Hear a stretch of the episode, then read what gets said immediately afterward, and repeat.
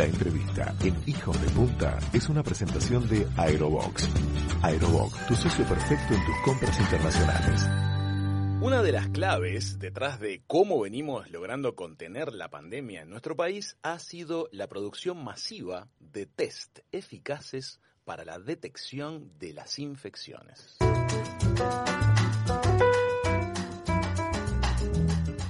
La filial uruguaya del Instituto Pasteur ha sido uno de los pilares detrás de eso. Queremos conocer más sobre la labor que vienen llevando a cabo para ayudarnos a todos, conocer de la mano de un experto cómo estamos parados hoy ante la pandemia y hablar sobre investigación y ciencia aplicada que tiene lugar aquí en el Uruguay.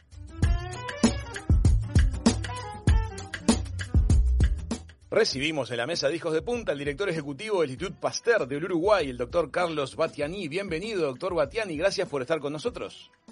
No, muchas gracias a ustedes. Bienvenido, Carlos. ¿Qué es austríaco, Muchas- húngaro muchas tu- gracias. tu apellido? Sí. Eh, mi padre es húngaro. Ah. este, ahora ahora terminamos con pasaporte austríaco por el movimiento de fronteras que hubo después de la Primera Guerra Mundial, pero mi padre se vino a los 10 años de Hungría. Muy bien, mira vos, interesante. Eh, bueno, bienvenido a la mesa de, Hijos de Punta. Queremos consultarte sobre un montón de temas.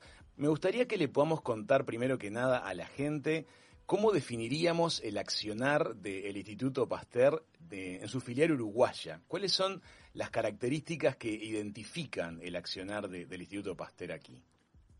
Y bueno, es bien, la verdad que es bien interesante porque es una nueva institucionalidad que se creó en Uruguay hace 14 años. Si nos remontamos un poquito más a la construcción histórica de este instituto, tenemos que ir capaz que a 16, 17 años para atrás. Y el Instituto Pasteur de Montevideo surge como un acuerdo entre dos gobiernos y entre tres instituciones. El gobierno de Francia y el gobierno de Uruguay. Francia condonándole una deuda a Uruguay que Uruguay tenía con Francia y a cambio de que Uruguay depositara el dinero que se adeudaba, parte del dinero que se adeuda- adeudaba para la creación de un instituto científico que tuviera nombre francés y de ahí surge la idea del Instituto Pasteur. Ajá. Por otro lado, el gobierno uruguayo, que forma parte de nuestro Consejo de Administración, y por otra parte, la Universidad de la República, ya que la Universidad de la República fue un actor protagónico en la creación de este instituto, y la tercera parte de nuestros investigadores son este, docentes de la Universidad de la República, investigadores de la Universidad de la República. Digo que es una nueva institucionalidad porque fue una nueva forma de la que encontró la Universidad de la República de crear un instituto que se rige en el derecho privado, que se maneja en parte con fondos públicos, porque nosotros recibimos un subsidio del gobierno, pero que por otro lado el 40% de nuestro presupuesto lo obtenemos de fondos concursables y a través de nuestra propia gestión. Ajá. Y eso le da un- un cierto, una cierta diferencia con respecto a otros institutos. Por ejemplo, nosotros no tenemos eh, rubro cero, quiere decir que nuestros salarios no están indexados por inflación, nosotros eh, tenemos cada cinco años que, que, bueno negociar nuestro subsidio con el gobierno y eh, entre que nos dan el subsidio y va transcurriendo el periodo quinquenio presupuestal, nosotros no, no estamos este, eh, de alguna manera protegidos contra la inflación o contra un desfasaje de moneda. Todo eso hace que bueno que la lógica institucional sea un poco diferente a la de otros institutos académicos uruguayos. Este, y bueno, creo que la verdad que hoy mirándolo con 14 años funcionando, la verdad que para quienes quienes tuvieron la idea y quienes tuvieron la visión de crear este nuevo instituto, creo que hay que aplaudirlos porque se ha logrado construir un, un instituto que es muy dinámico, que es muy ágil, que puede dar respuestas eh, tanto en calidad como en tiempo a problemas nacionales y mundiales. Bueno, ahí tal vez está un poco eh, una de las claves de lo que viene siendo la, la gestión del instituto, ¿verdad? Ustedes, además de crear conocimiento y de investigar, eh, también persiguen una pata de aplicación muy fuerte y han tenido logros de aplicación tremendos. De hecho, en gran medida son unos de los actores del éxito relativo que venimos teniendo en la pandemia. Este, le contamos a la Sí. gente que cuando se inició el problema del coronavirus en Uruguay, este, eh, a ustedes tengo entendido que les llegó un mensaje desde, desde el Instituto Pasteur Central que les decía, este, preparen temas de diagnóstico y tratamiento, se van a cortar las cadenas de suministro de test. Y ahí Exacto. ustedes empezaron a jugar un partido en el cual nos han salvado la vida unos cuantos. Contanos cómo fue ese proceso, por favor. Bueno, fue, la verdad que fue bien interesante y, desde, desde el inicio quiero, quiero eh, jerarquizar el concepto de que no fue el Instituto Pasteur de Montevideo solo, sino que la verdad que fue toda la solidaridad del sistema científico uruguayo que nos pidió trabajar. Es cierto, sí, que nosotros el 2 de marzo, cuando todavía no teníamos ningún caso en Uruguay, tuvimos una reunión con diferentes directores de la red de Institutos Pasteur Internacional, que son 32 institutos que están en todas partes del mundo. En particular, hay un Instituto Pasteur en Shanghái, hay un Instituto Pasteur en Hong Kong, y bueno, y obviamente el famoso Instituto Pasteur de París, donde ellos el 2 de marzo ya habían en China, bueno, habían iniciado la, epidemia y en Francia estaban en, la, en, el pico de la primera ola. Y ahí lo que nos advirtieron, quizás eh, para la gente es importante conocer, fue que sí nos permitieron jugar con cartas vistas en el sentido de advertirnos de que las cadenas de suministros, tanto de reactivos para hacer diagnósticos como eventualmente para tratamientos masivos, se iban a cortar porque la demanda de estos iban a ser mundiales y a escalas masivas. Eso hizo que, bueno, que nosotros dijéramos, bueno, desde el punto de vista del diagnóstico, lo que se precisa es tener buenos científicos entrenados y tener eventualmente algunos reactivos que no se podían producir en el Uruguay. Al haber tomado esa decisión de comprar esos reactivos y de tener los científicos, después lo que quedaba era la decisión de las autoridades de si creían en el sistema científico uruguayo o no. Y eso fue un momento que, bueno, de incertidumbre. En otros periodos de gobierno no nos, no nos había eh, tocado actuar porque no había sido necesario o porque no habían confiado o quién sabe por qué. En este periodo, por suerte, el actual ministro de Salud Pública y el gobierno en general este, se apoyaron en la ciencia y la ciencia creo que demostró que estaba preparada para jugar un partido importante y toda la, ciencia junta, porque incluso es interesante mencionar que el Instituto Nacional de Investigación Agropecuaria, yo diría que tiene que ver un instituto que hace investigación agropecuaria en temas de salud humana, bueno, ellos también participaron de prestar y poner a disposición del resto de las instituciones académicas equipamiento y recursos humanos para hacer diagnósticos este, de eh, por, por RT-PCR, que son los diagnósticos que te permiten seguir la estrategia de testear, rastrear y aislar a los pacientes, que es hasta ahora la estrategia que nos ha permitido manejar la crisis de, una manera muy adecuada. Desde el inicio, sí, sí, desde el inicio los medios internacionales hacían hincapié en la potencia de testeo que estaba demostrando Uruguay en comparación a otros países de la región, elogiosamente. Nosotros al principio nos pusimos como meta tratar de hacer lo que hacía Alemania, porque la veíamos como un referente en Europa en el manejo de la crisis, en la capacidad de testeo, etcétera. Y después eh, se vio el, esos casos raros de que nosotros no solo equiparamos a Alemania el número de test realizados por paciente positivo identificado, sino que ahora estamos haciendo tres o cuatro veces más test por paciente identificado que Alemania. Es decir, nosotros logramos superar la barrera de Alemania. Obviamente tenemos una población mucho más chica, etcétera, pero también tenemos un sistema científico y, tecnológico mucho más chico. Entonces yo creo que sí que la, la, verdad es que en ese sentido estamos muy orgullosos y realmente la respuesta uruguaya en ese sentido fue muy buena.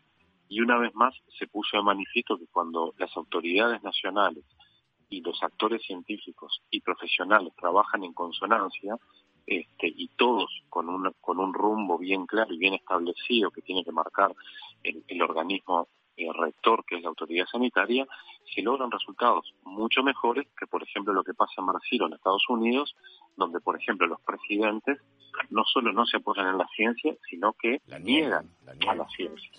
Este, y bueno, y eso yo creo que fue una clave, sin, lugar a dudas, una, una gran clave del éxito. Creo que hay dos cosas lindas para rescatar de todo esto que estamos conversando. La primera es este, que, se, que ese precedente quede, que sea una política de Estado ante lo que sea que tengamos que enfrentar como dificultades. O a la hora de incluso crear ideas nuevas, apoyarnos en la ciencia y que la política de Estado, independientemente de quien vaya ganando y perdiendo las elecciones, se sostenga.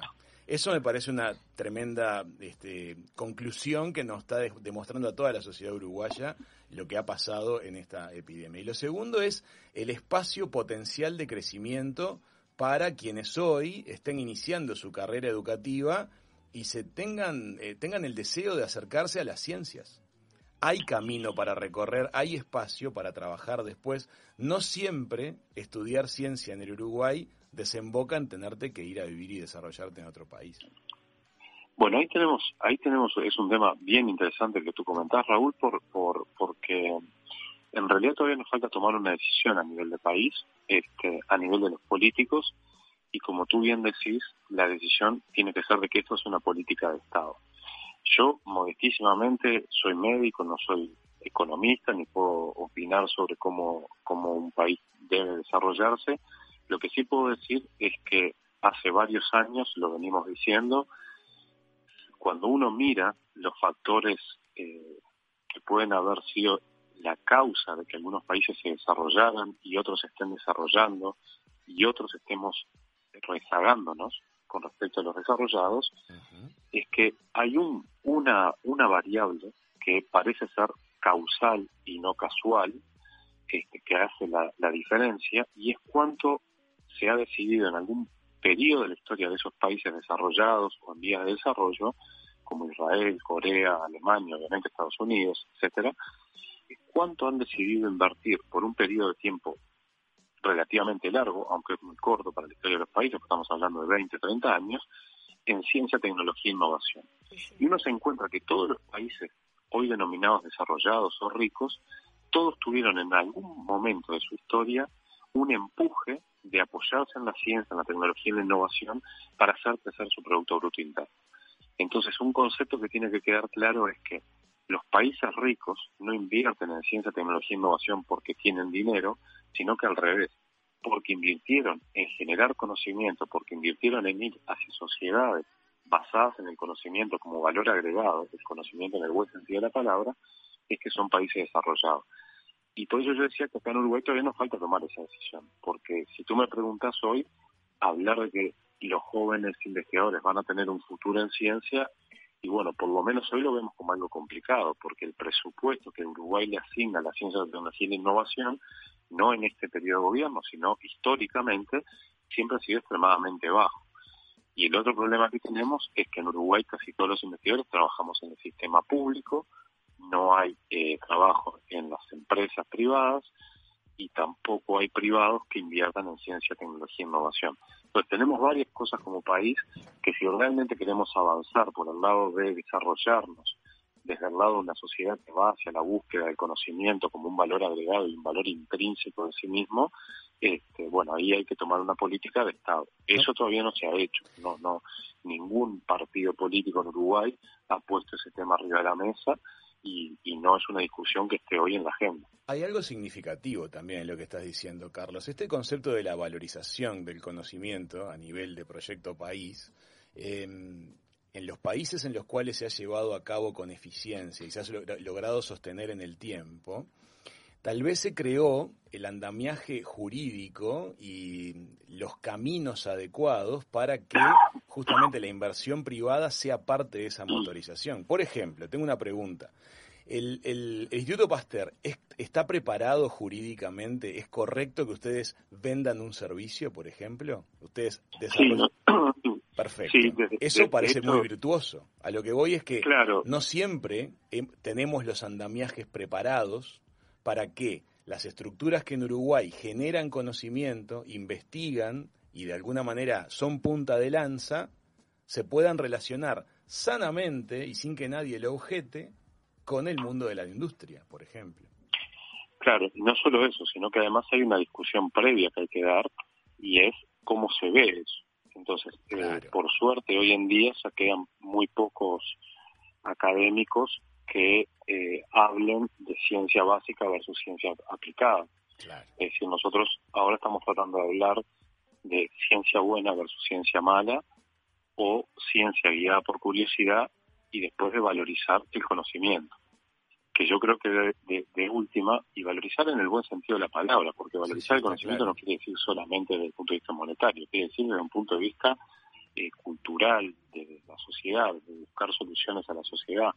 Hoy hubo un seminario muy interesante y, y, en la tarde va a haber otro sobre el tema de erradicar la mosca bichera que ha hecho que muchos productores rurales hayan dejado de, trabajar con las ovejas, en parte por eh, esa enfermedad tan conocida por todos nosotros, que son las ficheras de los animales. Sí, y hemos sacado en, estos días, a raíz de todo lo que ha pasado con COVID, le hemos sacado el eje a todo lo que hay para investigar, trabajar y desarrollar en cuanto a dengue, zika, o sea, hay enormes cantidades. Y que, y, que, sabemos, y que sabemos, por ejemplo, que antes del COVID-19 tuvimos un caso autóctono de dengue. Entonces, creer que el dengue no sea Uruguay, eso ya sabemos que es mentira. No solo eso, sino que en junio del año pasado nosotros sabíamos, porque los reportes brasileños así lo mostraban, que en Florianópolis, o sea que a mil kilómetros de la frontera con Uruguay, ya había Aedes aegypti, que es el vector, que, el mosquito que transmite la enfermedad, fiebre amarilla. La fiebre amarilla va a volver a llegar a Uruguay como pasó al principio del siglo del siglo XX en Argentina, que hubo una final del siglo XIX, una epidemia muy grande de fiebre amarilla. Y todo eso nosotros tenemos que empezar a prepararnos para poder estar prontos como sistema médico, pero también como sistema científico para darle soluciones al país. Bueno, a todos los políticos jóvenes, futuros políticos que nos estén escuchando, sostengamos la inversión, en, aumentémosla porque en realidad se, se, invierte y se genera riqueza. no va a fondo perdido la inversión en ciencia. Carlos, te voy a cambiar un poquito de tema porque es muy interesante lo que estamos hablando, pero no quiero dejar de tocar un par de aspectos que hacen a la coyuntura de, de COVID concretamente. Tengo dos, dos preguntas que han venido estos días aquí por parte de la audiencia que me parecen significativas. Tú sabes que nuestra radio está en la zona turística de Uruguay, emitimos desde Punta del Este y nos escuchan también los amigos de Colonia. Exacto. Bueno, este hay en, sobre la mesa una idea dando vueltas relativa a eh, ante el cierre de fronteras que ha sido necesario indicar por todos los motivos que ya sabemos.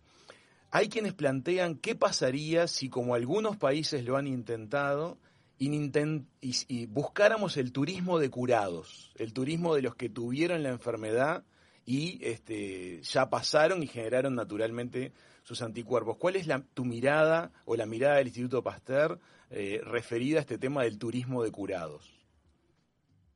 a ver, el primer concepto que se empezó a manejar fue en Alemania, hablando de, un, de lo que se llamaba el pasaporte sanitario, este, que se iba a dar a aquellos pacientes que tuvieran anticuerpos contra la enfermedad. El gran problema de esta enfermedad es que estamos aprendiendo todos los días. Todos los días surgen preguntas, surgen respuestas. Algunas veces las respuestas van cambiando con el tiempo. Eso pasó en el caso de los niños. Al principio, muy al principio de la enfermedad, se, se publicaron trabajos científicos que hablaban de que los niños eran grandes vectores de la enfermedad. Eso después se puso un poco más en, la lupa y después se llegó a la conclusión de que en realidad los niños se enferman menos y contagian menos, este, se enferman, pero se enferman menos y contagian, pero contagian menos que los adultos. Y lo más importante de todo es que cuando se enferman prácticamente nunca requieren eh, tratamientos médicos, es decir, que hacen eh, enfermedades leves o asintomáticas incluso. En el tema concretamente a la pregunta, todavía nosotros no sabemos cuánto dura la inmunidad adquirida a la enfermedad. Eso es algo que hoy está sobre la mesa. Salió un trabajo reciente en Inglaterra. sí, lo, justo lo hablamos en el programa. Sí, totalmente. Y, y, la verdad que es cuestionable el trabajo, porque el método que usan para medir los anticuerpos, nosotros lo usamos acá en el Instituto Pasteur cuando, cuando el doctor Otto Pritch, junto con, con el doctor Alberto González de la Universidad de la República y otro gran equipo de 50 investigadores desarrollaron el test serológico uruguayo, se comparó la sensibilidad de los métodos que se están usando para hacer ese trabajo y medir cuánto duran los anticuerpos, y esos métodos tienen una sensibilidad muy baja. ¿Qué significa que tienen una sensibilidad muy baja? Que detectan una gran cantidad de anticuerpos, pero si esa gran cantidad de anticuerpos disminuye un poco, ya la dejan de detectar y parece como que el paciente no tuviera más anticuerpos. Bueno, el método, el método que se desarrolló acá en el Instituto Pasteur, que es este, parecido al que hay en otras partes del mundo, la sensibilidad es mucho más alta. Si cambias el método con el que vos mirás los anticuerpos del paciente, la respuesta inmune dura mucho más tiempo. Ahora, lo que no tenemos son ensayos clínicos que nos permitan decir con certeza durante cuánto tiempo un paciente está protegido de una reinfección. Carlos, y, atendiendo justamente a las necesidades del país, eh, El turismo es el 8% del PBI uruguayo. Para Uruguay es importante activar el turismo. ¿Qué tal tomar como meta el Instituto Pasteur un nuevo gol ante la población, un nuevo favor, un nuevo caso de éxito, que sería poder atacar este tema y determinar de repente para el verano que viene, 2021-2022, la posibilidad de tener algún kit que nos permita saber quiénes podrían ingresar si fueran... Este, nosotros, ya lo tenemos el kit. El ah. gran problema es que tenemos que poner en contexto regional la situación de Uruguay. Lamentablemente, y esto lo digo con mucha pena, pero lamentablemente nosotros no somos una isla y tenemos dos vecinos que están en el número 3 y en el número 5 mundial de mayor número de casos por día y casos totales de la enfermedad. La cantidad de turistas que vienen a Uruguay desde Argentina y Brasil es el 90% de los turistas, si no me equivoco en la cifra, 90, 90 y pico. Entonces, la pregunta es, eh, ¿vamos a correr el riesgo?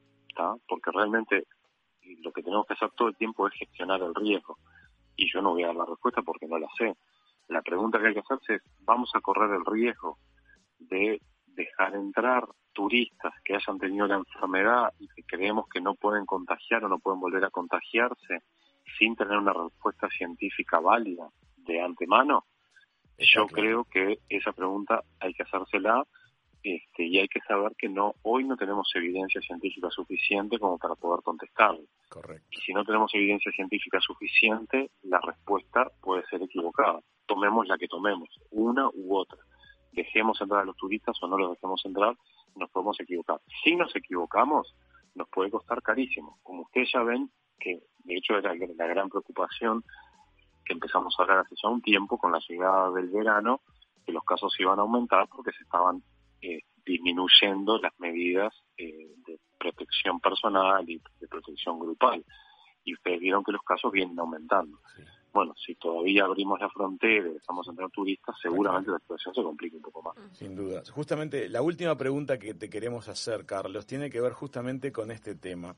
Este, por un lado, los números están dando mal en cuanto a que estamos teniendo un aumento. Para las proporciones que veníamos en Uruguay, la curva este, cambió de forma. Está bien. Este, ahora bien, si le ponemos un poquito eh, la lupa a cómo fue el desarrollo, de, por ejemplo, de los últimos días de los brotes de Montevideo, han sido de alguna manera brotes un poco como corporativos. Tenemos este, el caso que se dispara en un club deportivo, tenemos el caso que se dispara en la embajada, tenemos el grupo del INAU, uno se pregunta, ¿es la población la que se relajó en cuanto al desempeño o es que las instituciones aflojaron sus controles puertas adentro? ¿No tendríamos que apretar o pedir que de alguna manera se aumenten al máximo los controles en las instituciones a la hora de poder controlar grupos grandes de gente? Sí, lo que pasa es que las instituciones no son entelequios. Sí, las, hace gente, son seres humanos. estamos de acuerdo. Son seres humanos. Entonces yo creo que sí, la respuesta es sí, claramente sí. Tenemos que pedirle no solo a las personas adentro de las instituciones, sino a las personas adentro y afuera de las instituciones. Todos nos tenemos que pedir a todos de ayudarnos entre todos. Está muy bien. porque como bien se decía al principio, esta enfermedad se gana si todos nos cuidamos entre todos. Si hay, eh, si prevalecen los rasgos egoístas, es decir, si por ejemplo los jóvenes, como pasó en Europa, pero en Europa no sabían que eso podía pasar. En Europa fue una decisión, fue, te diría, un experimento nosotros hoy ya sabemos lo que pasa. Si los jóvenes toman la decisión de juntarse, de hacer fiestas, no usar tapabocas, no respetar la distancia física sostenida, no respetar el tiempo, no respetar la ventilación, bueno, ahí vamos a tener muchos casos, y sobre todo muchos casos dispersos, porque la pregunta es cómo empezó el brote en el, en el club deportivo, cómo empezó el brote en relaciones exteriores, cómo empezó el brote en el INAU. Y bueno, esos brotes empiezan con alguien que se contagia. ¿Y ese alguien se contagia en dónde? Y muy probablemente se contagia en una reunión donde no se cumplieron las medidas adecuadas. Correcto. Por supuesto que en una institución médica siempre puede pasar, siempre puede haber un accidente o siempre puede haber un contagio. Pero una, una cosa es que haya un brote en una institución médica donde hay pacientes con COVID-19, otra cosa que tengamos brotes en actividades que no parecen ser esenciales para el país y que, bueno, que realmente da, da como lástima el, tener que escucharlos, el tener que vivirlos, porque me gustaría que ustedes entrevistaran. Yo ayer hablaba con, con la directora de Vigilancia Epidemiológica ustedes no saben el trabajo que es para los epidemiólogos uruguayos, los que trabajan haciendo el rastreo de los casos positivos para tratar de identificar a los contactos. Claro, ella me decía, los, rastreadores. Los rastreadores. Ella me decía al principio, por cada caso positivo llamábamos a cinco personas, después a nueve, después a diez, después a quince, después a veinte, y hoy están en cincuenta. Ah, es decir, que es un trabajo increíblemente difícil, cansador, y es gente que ya lleva eh, nueve meses, o bueno, eh, siete meses acá en Uruguay, de estar muy estresada con este tema. Entonces, la respuesta es claramente que lo que hay que hacer es un pedido a toda la población de cuidarnos entre todos. Si uno me dice, pa, yo estoy cansado de usar la máscara facial, y bueno, pregúntenle a la gente que está cuarentenada, la gente que en los países que han hecho cuarentenas obligatorias, ¿cómo están? Digo, nosotros somos un lujo al lado de ellos. y si me dicen, estoy cansado de usar la máscara facial, teniendo la posibilidad de casi que estar en funcionamiento normal del país, y bueno, parece un poco egoísta. Ese, ese, es el razonamiento que hago yo. Vamos a quedarnos, vamos a quedarnos con ese mensaje, Carlos, porque estamos todos en ese mismo barco, en la misma, la misma mirada, y es lo que justamente queremos difundir. Te queremos agradecer muchísimo el ratito que nos dedicaste no, este, a, los hijos de punta. Tenemos mil cosas más, ojalá que sea el primero de muchos contactos, porque cuando algún día esto va a quedar atrás, este, lo podremos estudiar a nivel estadístico y cómo fue que dieron los números, pero lo más lindo va a ser cuando podamos estar hablando de proyectos de investigación, de descubrimientos, de aplicación del conocimiento, y estoy seguro de que eso va a ser así. Carlos, muchas gracias por estar con nosotros. Muchas gracias a ustedes, un, gusto haber podido conversar con ustedes y con la audiencia. Amigas, amigos, el doctor Carlos Batiani del Instituto Pasteur de Uruguay ha pasado por la mesa de Hijos de Punta. Ya volvemos. La entrevista en Hijos de Punta fue una presentación de Aerobox. Aerobox, tu socio perfecto en tus compras internacionales.